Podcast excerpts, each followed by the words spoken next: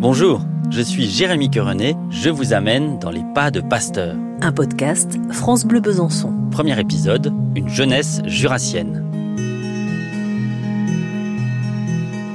Rue Pasteur, boulevard Pasteur, métro Pasteur, maison Pasteur, institut Pasteur, café Pasteur, concessionnaire Pasteur, hôpital Pasteur. En réalisant ce voyage dans les pas de Pasteur, nous avons croisé son nom partout et tout le temps.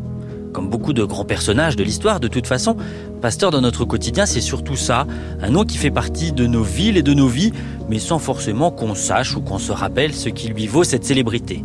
Pasteur, lui, a même la chance d'être devenu un adjectif qui figure aujourd'hui encore sur des milliers de bouteilles de lait, de lait pasteurisé.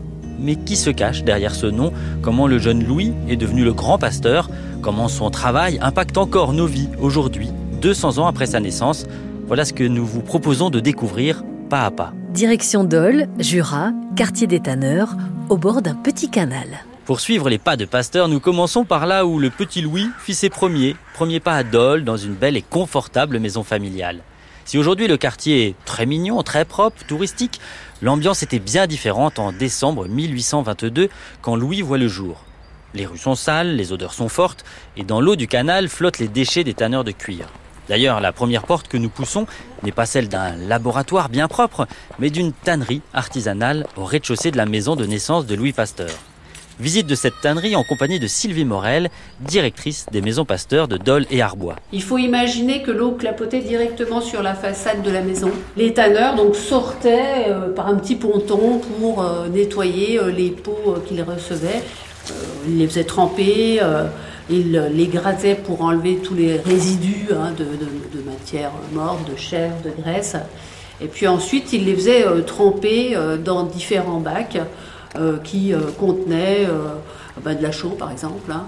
Et, puis, quand ce traitement était fini, après, on passait à un travail qui n'était plus le travail de rivière. Hein. on, travaillait, on passait sur un moment plus sec, on va dire, où cette fois, on allait mettre les pots dans des grandes fosses et on alternait une couche d'écorce de chêne avec euh, une peau de vache, euh, une couche. Euh, le plafond est bas et voûté dans cette petite tannerie. On peut presque imaginer le jeune Louis jouant dans les copeaux de bois ou aidant son père dans cette entreprise familiale. Pasteur connaît hein, les métiers de la tannerie parce que tout jeune, il assiste entre guillemets son père. Le père, de toute façon, il ne fait que travailler. Donc, si Pasteur veut voir son père, il va à la tannerie. Et puis, la tâche qu'on donnait aux enfants à l'époque, c'était de récupérer après euh, ce passage dans les fosses, de récupérer euh, les morceaux euh, de bois, hein, la sûre, de la compacter dans des petits moules qu'on faisait sécher, et puis après on avait des petites briques de, de séchées qui servaient d'allume-feu. Mais déjà au 19e, l'activité de la tannerie commence à être difficile. Euh, au début, tout va bien parce que euh, il y a beaucoup de guerres et euh, qu'ici à Dole, on fait beaucoup de cuir fort pour les bottes pour les soldats. Et puis aussi, on fait beaucoup de, de courroiries pour harnacher les animaux de trait.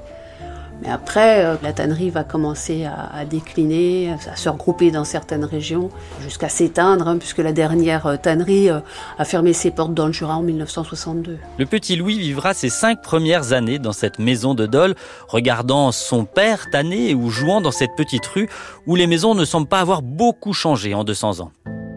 Allez Jérémy, c'est le moment d'aller voir la maison. L'entrée est au 43 de la rue des Tanneurs, rebaptisée depuis rue Pasteur. Oui, Sandrine, on bouge, on bouge et on suit toujours Sylvie Morel qui nous amène dans une petite ruelle qui permet de passer de la tannerie à l'espace habitable de la maison. Et dans cette ruelle, on passe devant, devinez quoi, une énième statue de Louis Pasteur. À l'étage de cette maison, on retrouve le mobilier de l'époque, euh, des expériences retraçant la carrière de Pasteur, mais aussi, et c'est moins connu, quelques dessins, peintures ou pastels, car comme beaucoup d'autres, avant de devenir un grand scientifique, Pasteur aurait voulu être un artiste. Il a beaucoup dessiné, beaucoup peint de l'âge de 13 ans jusqu'à l'âge de 21 ans.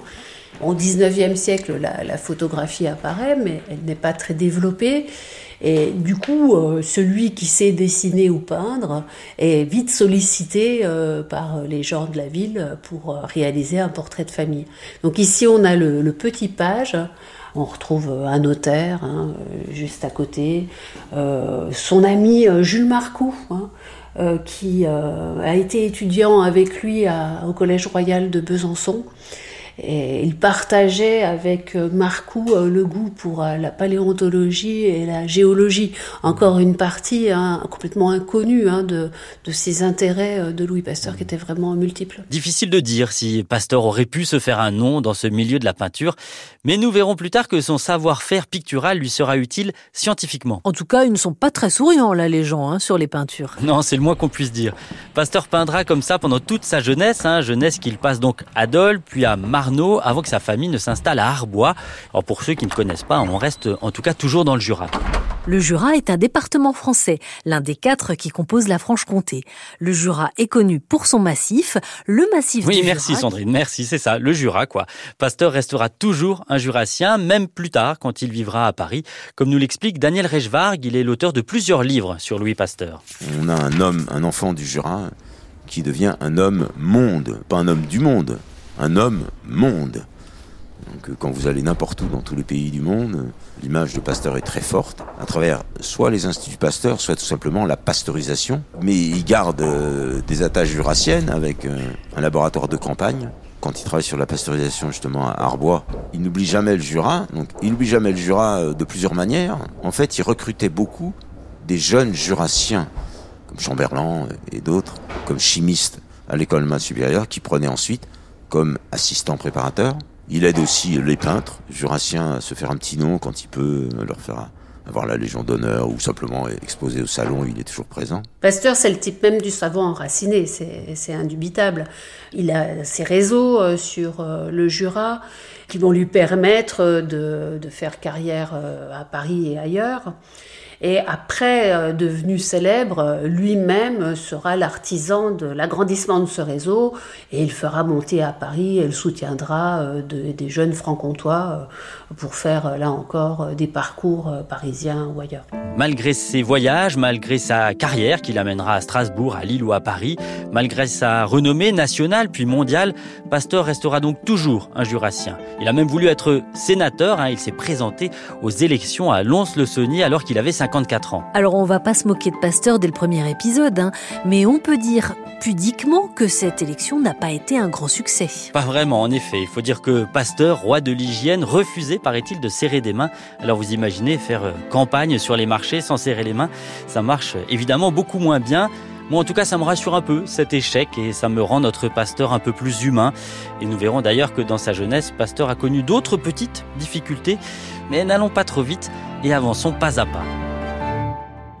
Un podcast France Bleu Besançon, mixé par Richard François. Avec la participation de Sandrine Beau. Dans les pas de Pasteur, en partenariat avec l'Université de Franche-Comté.